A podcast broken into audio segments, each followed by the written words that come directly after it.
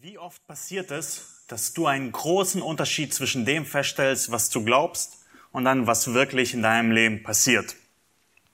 Und wir wollen uns heute Hiob Kapitel 9 anschauen, um zu sehen, wo wir wirkliche und lebendige Hoffnung finden können, vor allem im Leid. Und ich will, also würde euch ermutigen, die Bibeln äh, zu nehmen und äh, zu Hiob aufzuschlagen. Ich werde viele Verse hier anzeigen, aber es lohnt sich immer, äh, dass ihr vielleicht einen Vers länger anschauen könnt, also eure Bibel auch aufzuschlagen und ähm, die Stellen anzuschauen, weil vor allem im ersten Teil werden wir durch acht Kapitel äh, durchgehen und uns das anschauen. Und ich möchte nochmal die Frage stellen, wie oft erlebst du diesen Unterschied? Wenn, also zum Beispiel, du bist fest davon überzeugt, dass Gott die Verlorenen retten will, aber dein Ehemann ist ferner von Gott denn je denn je. Du glaubst daran, aber der Unterschied ist so groß. Du glaubst, dass Gott dir nahe ist. Er hat es ja versprochen. Aber du bist gerade so voller Sorgen und Leid und merkst, also spürst Gottes Nähe nicht. Oder wenn du glaubst, dass Gott ein gerechter Gott ist, aber die ganze Zeit nur Ungerechtigkeit um dich herum siehst und die hautnah vielleicht auch erlebst. Was machst du dann, wenn deine Theologie und die Realität sich widerspricht? Wo gehst du dann hin? Was machst du da? Und ich will euch Hoffnung geben, ihr seid nicht die Ersten, denen das vielleicht passiert. Wir sprechen heutzutage eigentlich nicht viel darüber von unseren Zweifeln und Ängsten und Kämpfen, wo wir die Welt anschauen und sie nicht verstehen. Aber wir haben ein ganzes Buch in der Bibel, das davon spricht. Das Buch heißt Hiob. Und das Kapitel, das wir uns heute anschauen werden, ist ein dunkles Kapitel. Äh, nur am Ende wird ein kleiner Funke von Hoffnung sein und diesen, äh, auf diesen Funken werden wir uns freuen. Und aber bevor wir verstehen, bevor wir uns Kapitel 9 anschauen wollen, müssen wir die Vorgeschichte verstehen zu Hiob.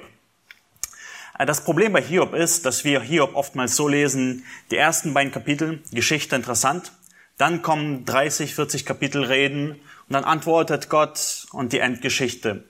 Äh, und wir äh, schauen auf das Ende und den Anfang, die Geschichte, aber die 30, 40 Kapitel an Reden sind so, hm, es wird immer irgendwie immer dasselbe, man weiß nicht genau, worum es geht.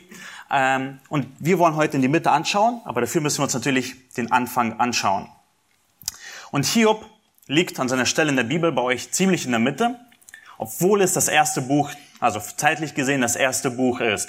Es ist vor Mose, spielt zur Zeit der Patriarchen Abraham, Isaac, Jakob, äh, ungefähr dort. Und es gehört zur Weisheitsliteratur, deswegen ist es ungefähr in der Mitte der Bibel, weil in Hiob die Fragen gestellt werden, die im Rest der Bibel beantwortet werden. Hiob stellt die Fragen und zeigt uns, warum die Bibel so wichtig ist, warum Gott sich offenbaren musste, warum wir den Rest der Schrift brauchen. Und deswegen ist Hiob die Weisheitsliteratur, sagt, wir brauchen diese Weisheit, die von Gott ist, und stellt die wichtigen Fragen. Und Hiob beginnt mit Geschichte. Ein Mann in dem Land Us, der war recht, also rechtschaffen und untadelig. Äh, vielleicht hier eine ganz kurze Bemerkung. Hiob war nicht sündlos, wenn wir diese Worte lesen. Er behauptet das auch von sich selbst nie, sondern er war ein vorbildlicher Gläubiger. Ein guter Christ, könnte man heutzutage sagen. Er war, der Gott vertraut hat, mit ihm gelebt hat. Und er war, also sein ganzes Leben war er darauf ausgerichtet, mit Gott zu leben. Er hat Opfer dargebracht. Ihm war die Beziehung zu Gott das Wichtigste. Und er war sehr reich gesegnet. Er hatte eine Familie, zu der damaligen Zeit, der Reichtum nicht im Konto stand, sondern wie viel Besitz hatte. Er hatte 7000 Schafe, 3000 Kamele, also Zahlen, die für uns unvorstellbar sind, war ein reicher Mann, der in der Nähe von Israel gelebt hat. Und was dann passiert ist, auf einmal werden wir in den Himmel teleportiert. Wir dürfen, wir als Beobachter einer Sitzung der Söhne Gottes teilnehmen. Das sind mächtige geistige Wesen, die Gott äh, geschaffen hat, die über die Erde herrschen und regieren und ihm untertan sind. Und, da, und wir dürfen zuschauen, wie diese Versammlung sich vor Gott zusammensammelt. Und Gott, als der, äh, also der die Sitzung vorsitzt, ruft einen heraus. Sein Name ist der Ankläger oder auf Hebräisch der Satan. Und er ruft ihn heraus und sagt zum Satan, hey, was hast du gemacht? Du warst auf der Erde. Und Satan so, oh ja, ich war hier und dort, habe das und jenes gesehen. Und Gott fordert ihn heraus. Hast du den Mann Hiob gesehen? So einen rechtschaffenen Mann gibt's nicht. Und Satan, ha, der ist ein Heuchler. Du bist für ihn nur ein Wunschautomat. Er ist nur so gerecht, weil er von dir so viel geschenkt bekommt. Du hast ihn gesegnet, er hat Kinder, er hat eine Frau, er hat so viel Reichtum und deswegen ist er gerecht. Und sagt, ja, wenn du ihm das alles wegnehmen würdest, würde er dann immer noch mit dir laufen? Ich glaube nicht. Und Gott stellt hier seine Gerechtigkeit auf die Probe.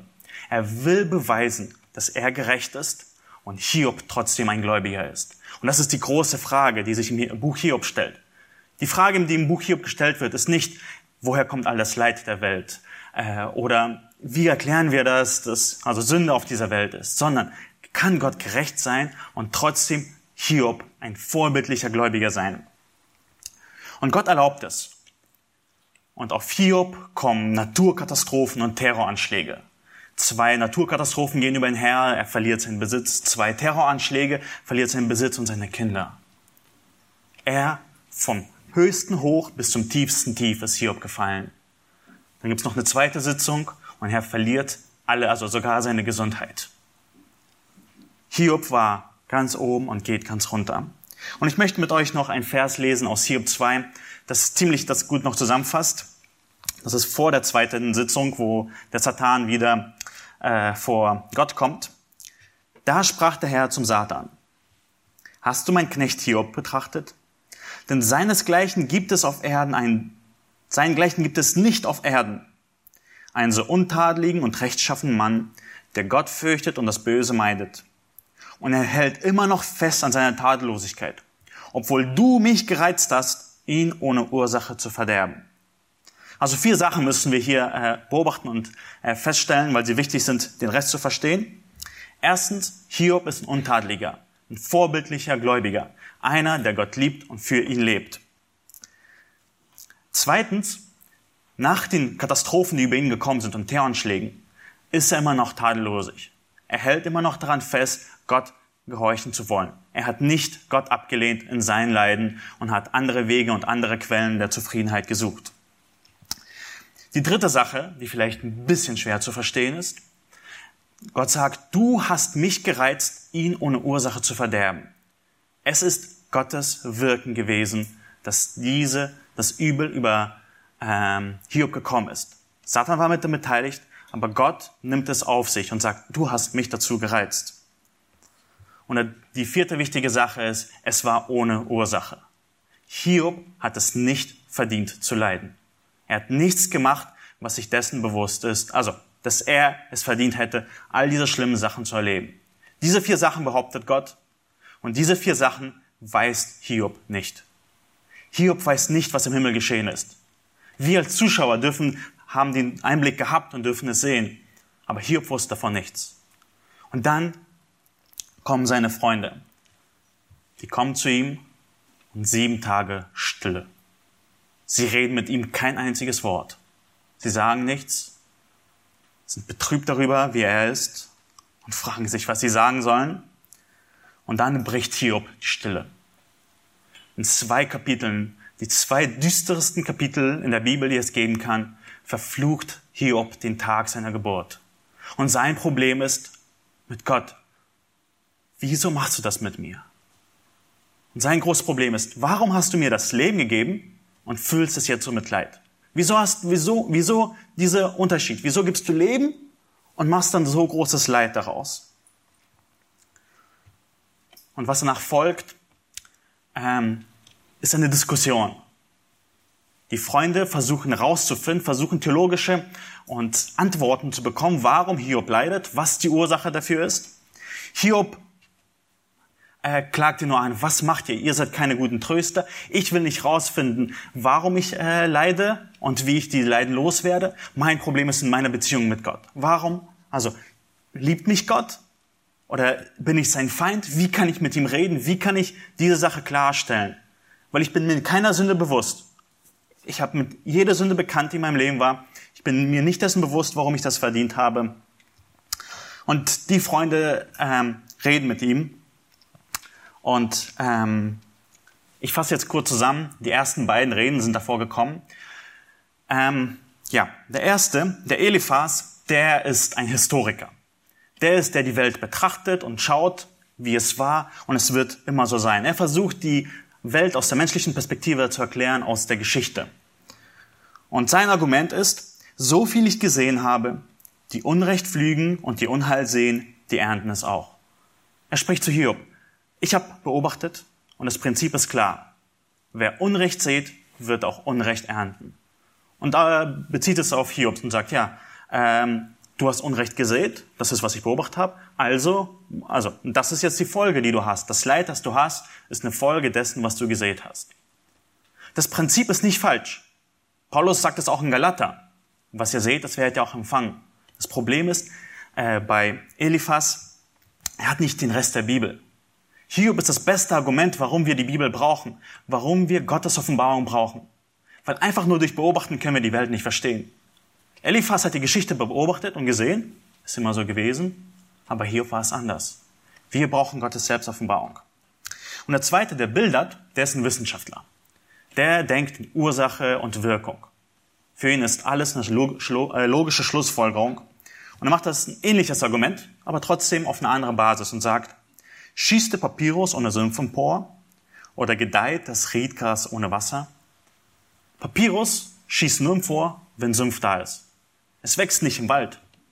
Es muss ein Sumpf da sein, damit es hervorschießt. Und sein Argument ist, wenn wir bei dir sehen, dass bei dir Papyrus wächst, muss da irgendwo ein Sumpf gewesen sein. Deine Söhne sind gestorben, also haben sie gesündigt. Du lebst noch, also Gott gibt dir noch Gnade, dass du die Sünde bekennst. Aber was für eine Hoffnung ist das? Sie, beobachten richtig, aber da fehlt etwas. Es fehlt die Gottesoffenbarung, wie Gott gerecht sein kann und trotzdem einen Gläubigen wie Hiob rechtfertigen kann. Sie beobachten richtig, nur schließen sie die falschen Schlussfolgerungen. Und Hiob ist verzweifelt. Hiob ist am dunkelsten Punkt in seinem Leben. Was die Freunde sagen, sagt er, Herr, ihr kommt mit mir und gibt mir Essen, aber das ist eklig. Ich kann nicht das essen, was ihr mir gebt. Das ist kein Trost. Die schlechtesten Tröster seid ihr auf der ganzen Welt. Mein Problem ist nicht, äh, warum das Leid herkommt und äh, wie ich das loswerden kann. Ich habe ein Problem mit meiner Beziehung mit Gott. Und da kommen wir zu den äh, ersten 24 Versen im Buch Hiob. Und wir werden da die zweifache Verzweiflung, die doppelte Verzweiflung von Hiob sehen. Und lasst uns die ersten Verse, Vers 1 bis 12, äh, glaube ich, lesen. Ähm, ich werde sie nur kurz einige Sachen kommentieren und danach werden wir uns äh, die Zusammenfassung davon anschauen. Hiob, Kapitel 9, Verse 1 bis 4 zuerst. Da antwortete Hiob und sprach, Wahrhaftig, ich weiß, dass es sich so verhält. Er gibt Bildert und Eliphas recht. Er sagt, ja, ich weiß, dass es so ist. Und wie kann ein Mensch gerecht sein vor Gott? Wenn er mit ihm rechten oder argumentieren wollte, so könnte ihm auf tausend nicht eins antworten. Er hat ein weises Herz und ist von ungebrochener Kraft. Wer hat ihm je getrotzt und das Heil davon bekommen? Er versetzt Berge und man merkt es nicht. Er, der sie umkehrt in seinen Zorn. Er stört die Erde auf von ihrem Ort, sodass ihre Säulen erzittern. Er gebietet der Sonne und sie geht nicht auf. Er verschließt die Sterne mit einem Siegel. Er allein spannt den Himmel aus und schreitet auf Meereswogen einher. Er macht den großen Bären, den Orion in den Siebengestirn, das sind alle Sternbilder, samt den Kammern des Südens, Sternbilder im Süden. Er tut große Dinge, die unerforschlich sind und Wunderwerke ohne Zahl. Siehe, er geht an mir vorüber und ich sehe nicht. Er zieht vorbei und ich bemerke ihn nicht.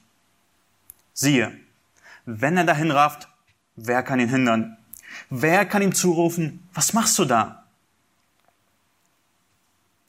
Was wir hier sehen, ist, das große Problem, das Hiob hat, Gott ist unnahbar. Den, ähm, das ist in diesen ersten elf Versen, was Hiob ähm, zu seinen Freunden sagt. Ja, ich stimme mit euch überein. Ihr habt recht. Das ist, wie das die Welt funktioniert. Aber mein Problem ist, ich kann zu Gott nicht mal kommen. Und hier muss ich, äh, müssen hier vorsichtig sein mit dem die Worte von Hiob. Er beobachtet richtig. Er hat aber nicht den Rest der Bibel. Einige von seinen Schlussfolgerungen sind falsch. Und Gott wird sie genau ins Umgekehrte umkehren und sagen, nein, genau so ist es. Aber das ist, was er beobachtet und das ist die Fragen, die er sich stellt, das ist, was er sich wünscht. Und sein Problem ist, dass Gott unnahbar ist. Und wenn ihr euch die ersten vier Verse nochmal anschaut, ist sein Argument da, Gott ist gerechter, stärker, klüger. Er ist so viel höher als ich. Er ist viel gerechter als ich. Ich kann vor ihm nicht gerecht dastehen. Er hat ein weises Herz. Er ist es, der Weisheit in Person ist. Wie sollte ich mit ihm reden? Er ist weitaus stärker als ich. Ich kann nicht mit ihm wie von Person zu Person reden, weil er so weit höher als ich ist. Ähm, das ist sein Problem. Und er, kann, er sagt, ich kann nicht zu ihm kommen und ihn fragen, warum leide ich? Weil er so viel stärker, so viel gerechter, so viel klüger ist als er. Und dann geht er weiter und sagt, Gott ist nicht noch stärker, klüger und stärker, sondern er stellt die Erde auf den Kopf. Wir haben ein Problem, manchmal ein Loch im Garten zu graben. Was Gott macht, er stellt Berge auf den Kopf. Vers 5. Er versetzt Berge und man merkt es nicht, der sie umkehrt in seinem Zorn. Er stört auf die Erde von dem Ort. Er lässt die Erde erzittern. Er ist es, der die Naturkatastrophen macht. Jedes Erdbeben, jedes Tsunami. Und du schaust das an. Er ist so viel stärker als ich. Ich kann kein Loch graben, er erzittert die Erde und die Erde bebt. Wie sollte ich da zu ihm kommen? Wie sollte ich mit ihm reden? Das ist sein Problem. In den Versen 8 bis 10 äh, sagt Hiob, er macht Dinge, die einfach viel zu groß für mich sind. Er spannt den Himmel auf. Was wir machen können, ist Himmel anschauen und ein, zwei, drei, vier, fünf Sterne zählen. Was Gott macht, er spannt den Himmel auf. Wir betrachten die Sterne und die Galaxien und die Nebel und können die Sterne nicht zählen. Wir können sie nur beobachten. Und Gott ist es, der sie gemacht hat. Wir sind so winzig klein. Er ist so gewaltig groß. Er spannt die Sterne auf. Stellt euch vor, die Milliarden von Lichtjahren Entfernung. Er spannt sie auf. Wie eine Decke, wenn ihr eine Decke übers Bett legt. So hat er das Universum aufgespannt. Wir sind so klein und er ist so gewaltig. Er macht den großen Bären, den Orion und den Siebengestirn, samt den Kammern des Südens. All diese Sterne, die wir beobachten können, äh, sind sein Werk. Und Hiob sagt, wie soll ich da mit ihm reden? Er ist so stark. Er ist so gewaltig, lässt die Erde erzittern. Er ist so groß. Was kann ich ihm sagen? Wie soll ich über mein Leid zu ihm kommen und sich darüber beschweren? Vers 10 fasst er nochmal zusammen. Er tut große Dinge, die unerforschlich sind. Wunderwerke ohne Zahl.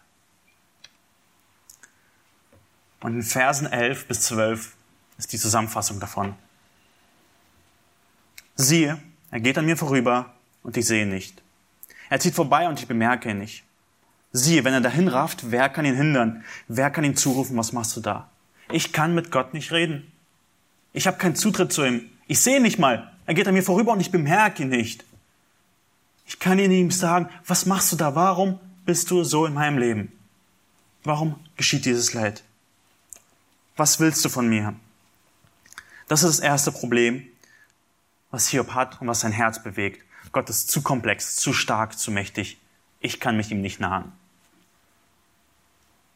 Und vielleicht habt ihr schon Antworten darauf. Nein, Gott ist nahbar. Andere Stellen. Erinnert euch, Hiob weiß das noch nicht. Hiob stellt die Fragen, auf die der Rest der Bibel die Antworten geben wird. Und lasst uns weiter zuhören, was Hiob sagt. Der zweite Teil ist noch heftiger. Hiob Vers 13 bis Vers 24 werden wir uns anschauen. Gott lässt von seinem Zorn nicht ab. Selbst Rahabs Helfer müssen sich unter ihm beugen. Und Rahab, hier ist im Hebräischen ein anderes Wort als die Rahab aus Josua. Rahab ist ein vorzeitliches Seeungeheuer, Personifizierung von dem Bösen selbst, das, also das Meer beherrscht. Ähm, ja, selbst Rahabs Helfer müssen sich unter ihm beugen. Wie viel weniger könnte ich ihm da antworten und Worte finden, um mit ihm zu reden? Auch wenn ich ihm recht wäre, könnte ihm nichts erwidern, sondern müsste mein Richter um Gnade anflehen. Wenn ich rufe, wird er mir antworten? Ich glaube nicht, dass er auf meine Stimme hört. Denn im Sturm zermalmt er mich und fügt mich, mir ohne Ursache viele Wunden zu. Er lässt mich nicht einmal Atem holen, sondern sättigt mit, mit bitteren Leiden. Kommt es auf die Kraft der Starken an? Siehe, er hat sie. Und wenn es auf Recht, wer lädt mich vor? Wenn ich mich auch rechtfertige, so wird er doch meinen Mund verurteilen. Und bin ich untadlich, so wird er mich doch für verklärt erklären. Ich bin untadelig, dennoch kümmert sich meine Seele nicht. Ich verachte mein Leben. Darum sage ich's. Es ist einerlei. Gerechte und Gottlose bringt er gleicherweise um. Wenn die Geißel plötzlich tötet, so lacht er über die Prüfung der Unschuldigen. Die Erde ist in die Gewalt des Frevlers gegeben, denn das Angesicht ihrer Richter füllt er. Wenn nicht er, wer dann? Das sind harte und anschuldigende Worte von Hiob, aber er beobachtet die Welt und kapiert sie nicht.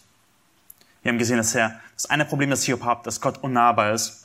Das zweite Problem ist, dass Gott unfair oder ungerecht in seinen Augen scheint. Was Gott macht, macht in Hiobs Augen keinen Sinn. Das erste, das in den Versen 13 bis 15 ist, Gott ist so zornig und so stark, ich kann ihn nicht umstimmen. Rachabs Helfer, die, also die stärksten, gewaltigen, bösen Mächte, die man sich vorstellen kann, die zerstümmert er. Gott lässt sich in den Zorn nicht umkehren. Ähm, wenn ich irgendwas ihm erwidern könnte, ich habe nichts vor ihm zu sagen, ich kann ihn nicht umstimmen. Ich kann mit Gott nicht von eins zu eins reden, sagt er. In den Versen 16 bis 18 klagt er darüber, ähm, dass Gott ihn einfach weiter leiden lassen wird. Er sagt in Vers 16, ähm, und wenn ich ihn zu ihm rufen würde, würde er mich dann antworten? Weil ich glaube nicht, dass er sogar mal auf meine Stimme hört. Ich rufe zu ihm, er hört mich nicht, weil er lässt mich einfach weiterleiden. Sein Problem ist, dass Gott in seinem Handeln, es macht für ihn keinen Sinn, wie Gott mit ihm umgeht. Und sein großes Problem ist, nur zur Wiederholung, ist nicht, dass er diese Leiden nicht weghaben einfach will. Er hat gesagt, Kapitel 3, äh, 2 hat er gesagt, Gott hat gegeben, Gott kann auch nehmen. Er ist völlig klar, dass Gott ihn leiden lassen darf. Aber was sein Problem ist, er ist sich nicht bewusst, warum macht das Gott so? Er ist so unberechenbar. Ich habe nicht etwas gemacht, womit ich es verdient habe. Warum behandelst du mich so? Es ist wie so, wenn du mit jemandem eine gute Beziehung hast und auf einmal dreht er sich von dir weg und ignoriert dich. Eigentlich also, er hätte das Recht dazu, aber die, die große Frage, die sich stellt, ist, warum? Was habe ich ihm angestellt? Was ist zwischen uns? Und was Hiob sich wünscht, ist, das wiederherzustellen. Er möchte mit Gott im, Klar, im Reinen sein. Und er hat keine Hoffnung. Er sagt, es wird nicht mal ein faires Gespräch zwischen uns beiden äh, geben. In den Versen 19 bis 21. Er sagt, Kommt es auf die Kraft des Starken an? Siehe, hat sie. Er sagt, wenn das Gespräch darum gehen würde, wer stärker ist, wenn es ein Armdrücken wäre und der, der gewinnt, hat Recht, er würde mich äh, klein machen. Und wenn es auf Recht, wer lädt mich vor? Wenn es einen fairen Gerichtsprozess geben würde, ich würde nicht mal zum Gerichtsprozess kommen können. Wer wird mich dahin vorladen? Vers 20. Wenn ich mich auch rechtfertige, so wird er doch meinen Mund verurteilen.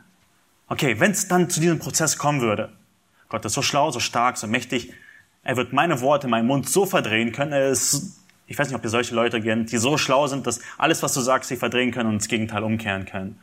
Und er sagt, er wird, egal was ich sage, er wird mich für schuldig erachten. Aber ich, ich liebe ihn doch. Meine Beziehung ist im Reihen zu ihm. Warum tadelt er mich so? Und Vers 22 bis 24 sagt er, ja, das ist die Beobachtung, die ich mache.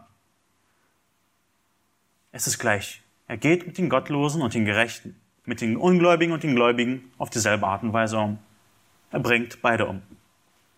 Wenn die Prüfung kommt, dann lacht er darüber. Und Vers 24 schaut er die Welt an und sagt, die Erde ist in die Gewalt des Frevlers gegeben. Die Erde wird von ungerechten Menschen beherrscht. Und die Richter, die sehen nichts und tun nichts. Die lassen es so weiterlaufen. Und sein Punkt ist, wenn nicht er es macht, wer sonst in Vers 24? Er beklagt Gott der Ungerechtigkeit, weil er die Welt anschaut und sieht, da ist keine Gerechtigkeit. Das ist sein Problem. Er sieht in der Welt keine Gerechtigkeit, er sieht seinem Handeln mit sich. Was für eine Hoffnung ist das? Hiob hat gerade keine Hoffnung. Er schaut sich sein Leben an, er schaut sich Gottes Macht an und er hat recht, dass Gott mächtig ist, dass er stark ist, dass er viel stärker ist. Aber er sieht keinen Ausweg daraus. Und das ist auch der Punkt, zu dem wir kommen müssen. Es gibt keinen Ausweg für uns. Wir können nicht einfach so zu Gott kommen. Auf unsere Macht, weil er so viel stärker, weil er so viel schlauer ist. Und mit unserer Gerechtigkeit und unseren Argumenten und etwas können wir auch ihn nicht überzeugen, dass er mit uns gerecht verhalten soll. Und was Hiob dann macht, in den Versen 21 bis 35, und da wollen wir uns ein bisschen mehr Zeit lassen, es uns anschauen. Ähm, jetzt fängt er an, mit Gott zu reden, ab dem Vers 25. Ähm, und er nimmt, äh, spielt sich drei Szenarien vor. Was könnte sein? Was könnte ich machen? Wie könnte ich diese beiden Sachen lösen? Weil er sich dessen bewusst ist, das ist nicht ganz richtig dass Gott so nahbar ist und so unfair scheint, das stimmt irgendwas nicht. Da ist irgendwas faul. Er möchte dieses Problem lösen. Und er spielt drei Szenarien durch und jede für ihn ist keine Lösung. Und warum für ihn das so wichtig ist, warum er diese Lösung haben will, ist, er merkt, seine Zeit ist bald vorbei. Er wird nicht mehr lange leben. Und das ist, was er in 25 bis 26 sagt. Und meine Tage sind schneller dahingeheilt als ein Läufer. Sie sind entflohen und haben nichts Gutes gesehen. Sie sind vorbeigezogen wie Rohrschiffe, wie ein Adler, der sich auf Beute stürzt. Habt ihr mal gesehen, wie ein Adler runterfliegt, auf seine Beute sich stürzt? Er sagt, meine Tage, die gehen schnell vorbei. Ich brauche eine Antwort, Herr. Ich bin bald tot und ich weiß nicht, was danach kommen wird. Und er überlegt sich, versucht zu erklären, äh, was kann ich jetzt machen? Lass uns den Vers 7, äh, 27 bis 29 anschauen. Da beginnt er wenn. Äh, also es gibt hier ein zweimal wenn. Wenn in Vers äh, 27 und Vers 30. Und das dritte äh, wenn wären 33, aber das schließt er ganz aus. Das erste wenn, die erste Variante, die erste Option, die er sich vornimmt, ist, wenn ich denke, ich will meine Klage vergessen, meine Miene ändern und heiter reinschauen. So muss ich mich meiner vielen Schmerzen fürchten, denn ich weiß, dass du mich nicht freisprechen wirst. Soll ich denn schuldig sein, was mühe ich mich vergeblich ab?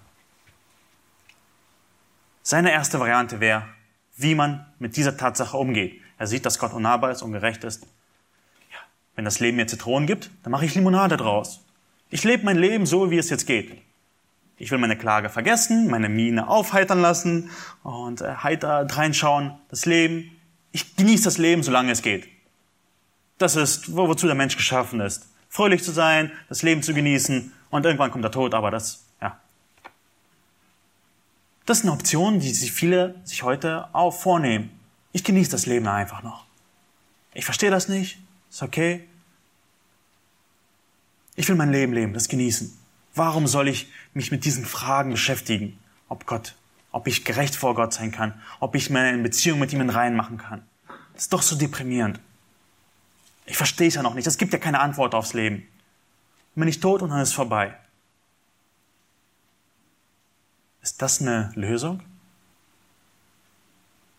Kann, könnt ihr dann, ich frage dich, wenn du ungläubig bist, kannst, willst du dein Leben so leben und sagen, ich will das Leben genießen bist du davon überzeugt, dass es dich wirklich glücklich machen wird? Weil Hiob sagt, so muss ich meine vielen Schmerzen fürchten, denn ich weiß, dass du mich nicht freisprechen wirst. Soll ich denn schuldig sein, was mühe ich mich vergeblich ab? Für Hiob ist das keine Option, weil er davon überzeugt ist. Das Wichtigste ist, von Gott freigesprochen zu werden. Meine Beziehung muss mit Gott im Klaren sein. Und wenn das Leid da gerade ist, ist irgendwas nicht in Ordnung. Ich muss das klären. Ich muss verstehen, was Gott mit mir vorhat. Ich will meine Beziehung zu Gott wiederherstellen. Ist sein Wunsch. Wenn ich schuldig bin, ist das Fröhlichsein eine vergebliche Mühe. Es ist vergeblich, dich ganzen Tag damit zu bemühen, das Leben zu genießen. Weil wenn nicht Gott schuldig spricht, ist es sinnlos.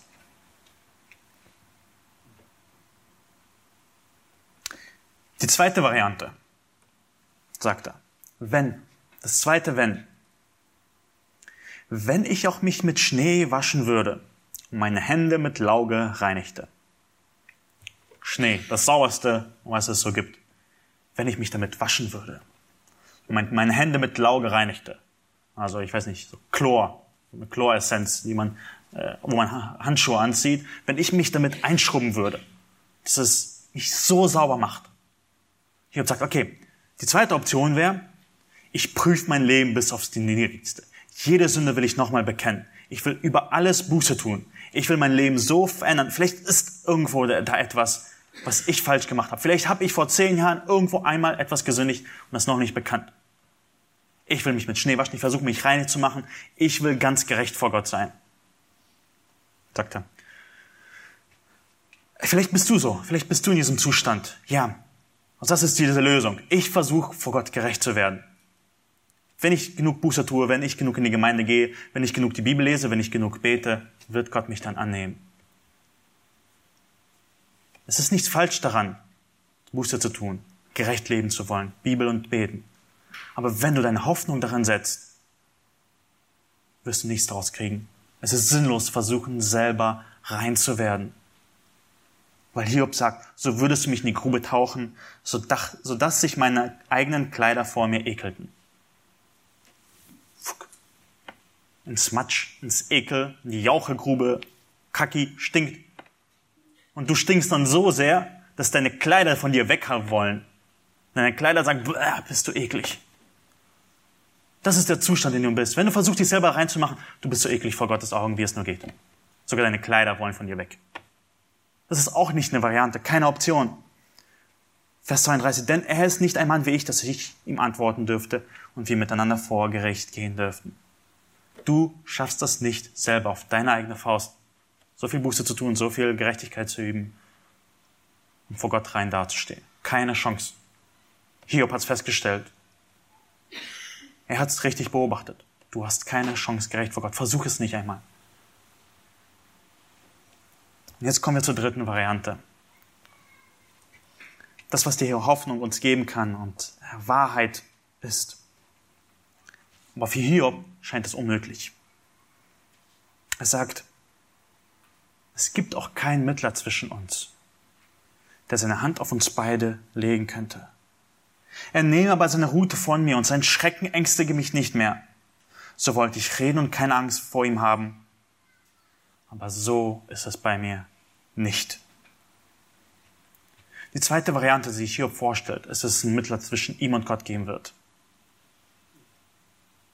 Aber er stellt fest, gibt's nicht. Es gibt keinen Mittler zwischen dir und mir. Wir müssen vorstellen, also nicht vergessen, Hiob hat nicht das erste Buch Mose, er hat nicht den Römerbrief.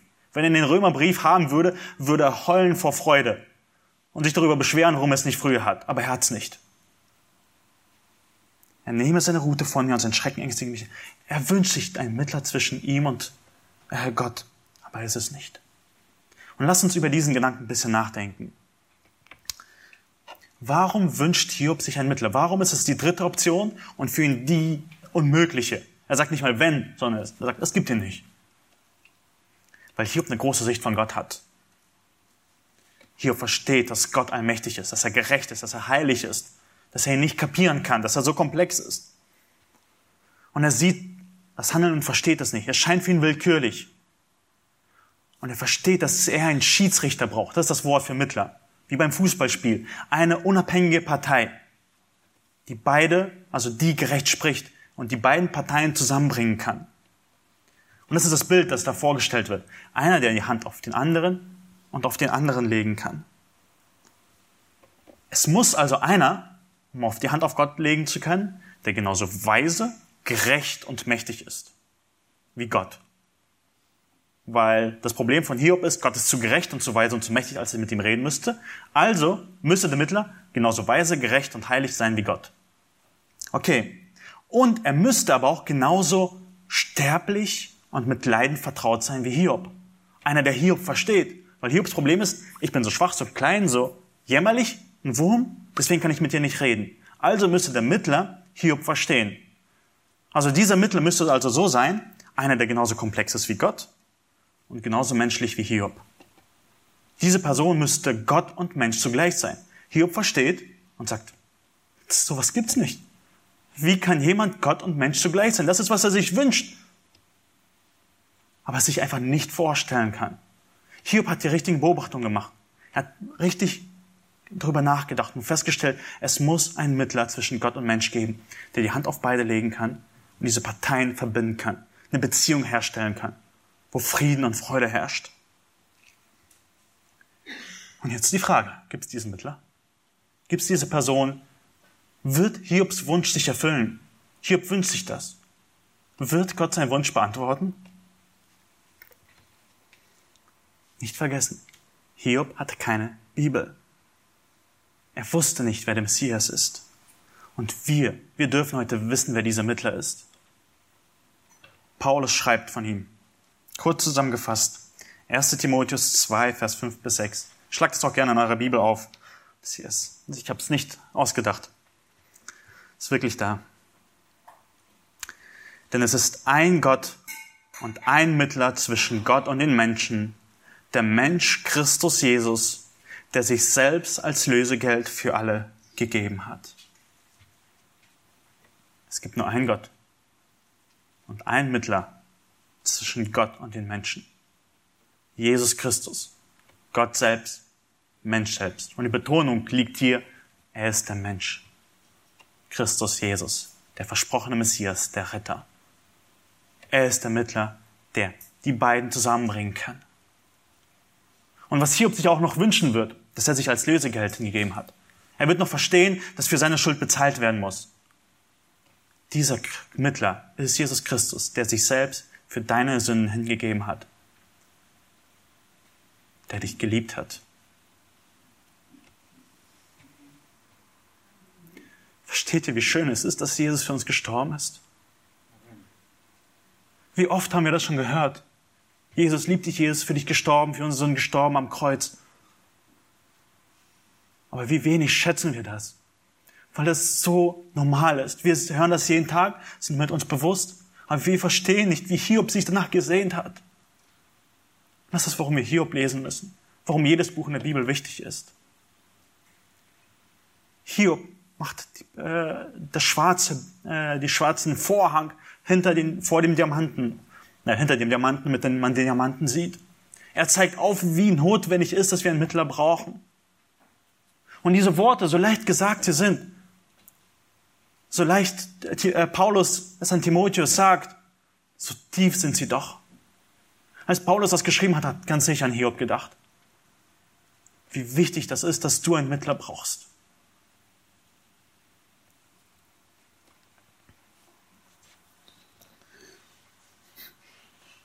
Was würde passieren, wenn Hiob diesen Mittler hätte? Warum wünscht er sich diesen? Also was wären die Folgen, wenn er diesen Mittler hätte? Also vergesst uns, lass uns nicht vergessen. Sein Problem ist, dass Gott unnahbar ist, dass man nicht zu ihm kommen kann und dass er nicht gerecht sein kann, weil die gottlosen Gerechten genauso behandelt.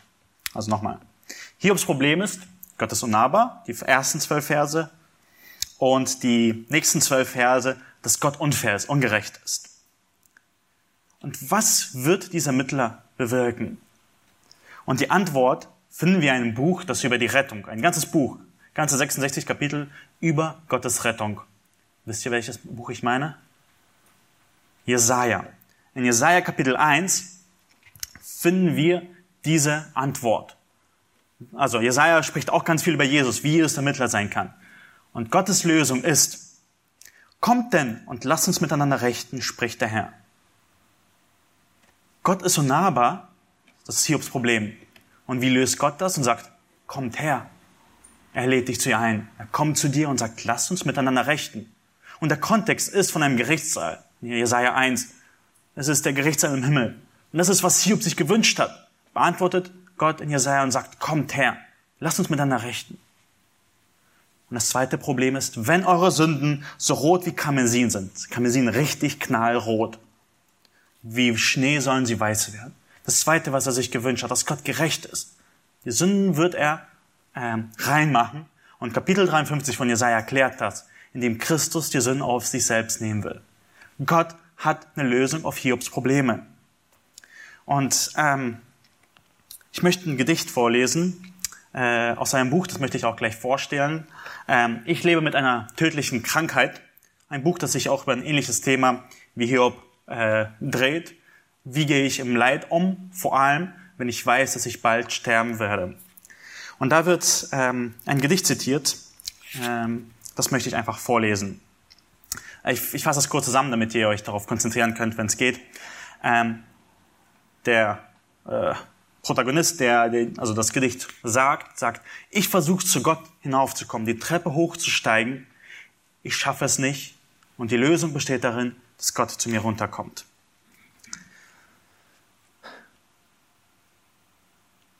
Äh oh nee, das ist ein falsches Gedicht. Das sind mehrere. Ja, ja. Musste mich auf langen, dunklen Stufen winden, um mit Füßen zitternd meinen Gott zu finden.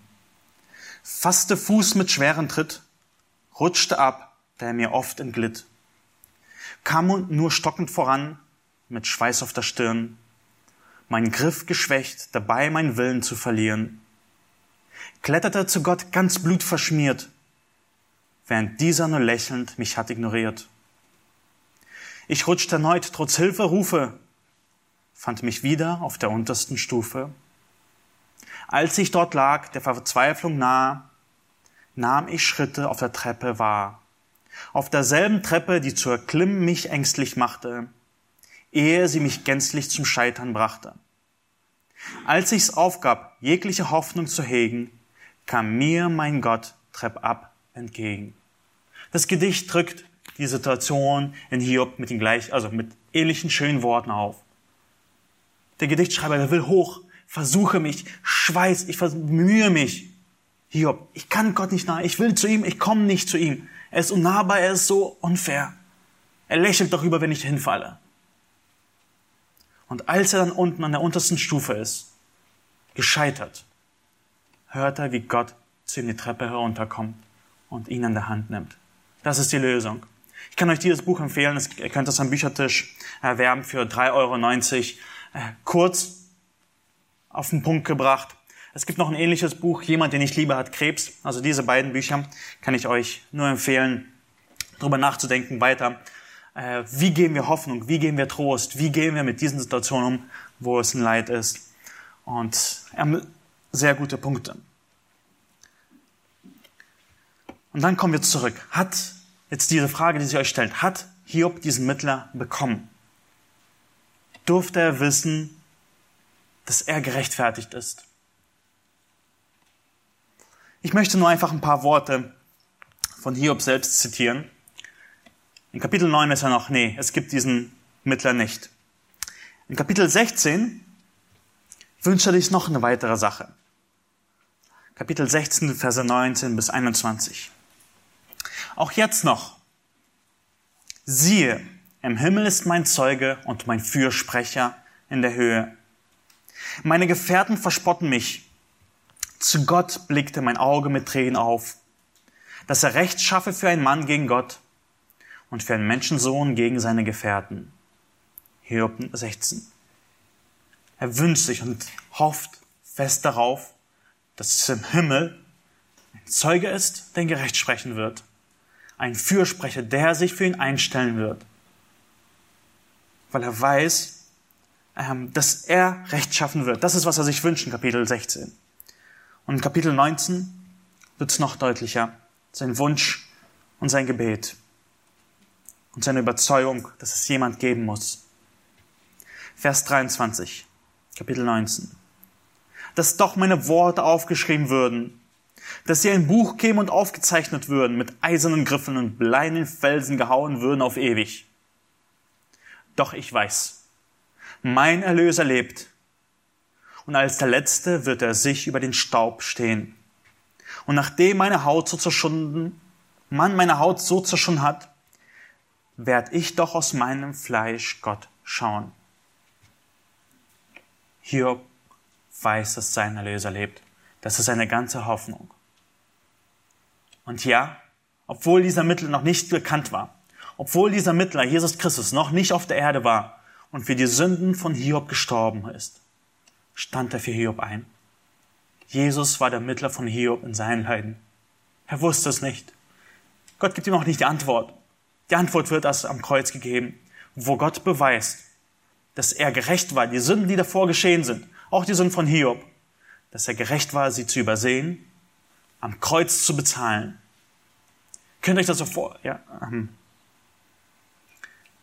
Gott hat sozusagen die Sünden, bevor Jesus gekommen ist, auf Kredit bezahlt. Er hat noch nicht bewiesen, dass er fähig ist, dafür zu bezahlen. Er hat sie einfach auf Kredit. All diese Sünden hat er auf Kredit vergeben. Und am Kreuz hat Jesus diesen Kredit bezahlt und großes Guthaben aufs Konto gelegt. Er darf für die Sünden bezahlen. Jesus ist der Mittler von Hiob gewesen.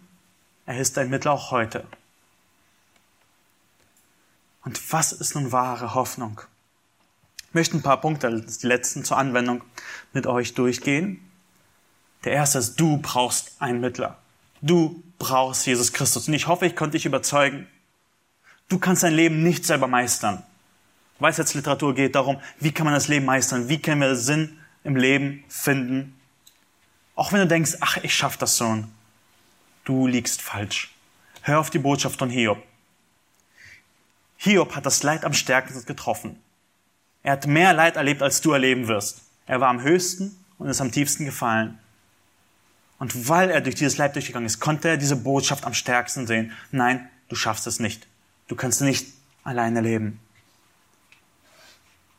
Jesus ist der Mittler, den du brauchst. Und er hat seine Autor diese Position mit seinem Leben und Sterben und Auferstehen bestätigt. Er lebt und sitzt zur Rechten seines Vaters. Geh heute nicht davon und verschieb das auf morgen. Nimm diesen Mittler heute an. Er ist für dich da. Der zweite Punkt ist, tröste anderen in Leiden mit Jesus. Hiobs Freunde waren schlau und gut. Die waren keine dummen Leute. Sie haben wirklich versucht, Sinn rauszumachen. Aber sie kannten Jesus nicht. Wahrer Trost ist nicht, es wird besser. Wahrer Trost ist nicht, raff dich auf und du schaffst es schon. Wahrer Trost ist nicht, versuch's besser, das Leben zu leben. Wahrer Trost ist, Jesus liebt dich. Jesus kennt das. Überlegt euch mal, hat Jesus es erlebt, dass Gott für ihn unnahbar schien? Dass Gott so fern war, dass er nicht zu ihm konnte, kommen konnte?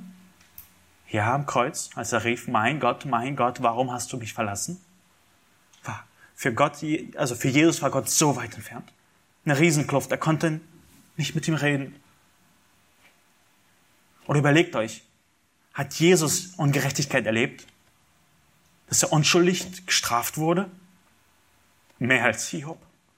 Die Schuld der ganzen Welt lag auf ihm und er starb für diese Sünden. Wenn du denkst, dass Gott dir unnahbar ist, schau auf Jesus. Gott war ihm noch mehr unnahbar. Wenn du denkst, dass Gott ungerecht mit dir verhält, schau auf Jesus. Mit ihm wurde noch mehr Ungerechtigkeit begangen. Aber er hat es für dich gemacht, damit er für dich einstehen kann. Damit du leben kannst. Und tröste andere mit Jesus. Lern dieses, diesen Jesus kennen, wenn du mit ihm trösten willst. Wie willst du von mit deinem Jesus erzählen, wenn du ihn nicht kennst? noch ein dritter Punkt. Nimm dir die Geduld von Hiob als Vorbild. Schlag mal mit mir Jakobus 5 auf.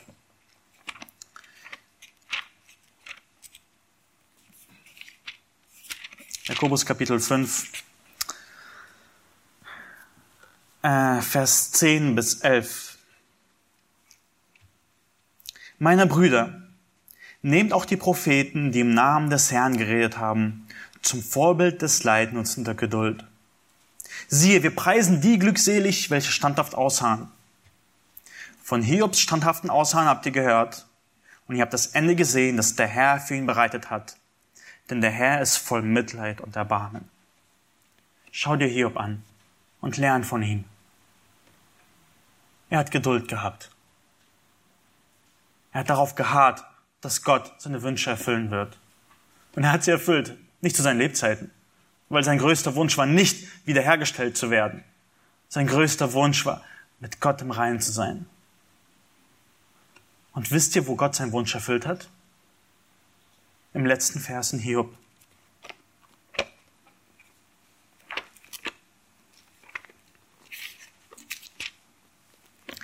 Hiob Kapitel 2, äh, 42, Vers 17. Und Hiob starb. Da hat Gott die Wünsche erfüllt. Er durfte seinen Retter von Angesicht zu Angesicht sehen. Das Glück, das Hiob sich gewünscht hat, war, mit Gott im Reinen zu sein. Er hat geduldig darauf gehofft. Gott hat ihm auch wiederhergestellt und ihm Freude gegeben. Aber er durfte seinen Retter sehen. Das ist seine Hoffnung. Im Sterben ist die lebendige Hoffnung. Jesus ist die lebendige Hoffnung. Wenn du stirbst, wirst du mit ihm auferstehen. Ich möchte die Predigt abschließen mit der Aussage, wenn du keine Antworten auf deine Fragen hast, dann vertraue darauf, dass Jesus sich darum kümmert. Weil erinnert euch, oder ich will es euch erzählen, Hiob hat keine Antwort auf seine Fragen bekommen. Er wusste nicht warum. Er hat auf Gott vertraut. Er kennt dein Leid. Jesus kennt dein Leid. Jesus liebt dich. Er ist deine ganze Hoffnung. Er ist alles, was du hast. Jesus ist die lebendige Hoffnung. Amen. Lass uns noch zusammen aufstehen und zusammen beten.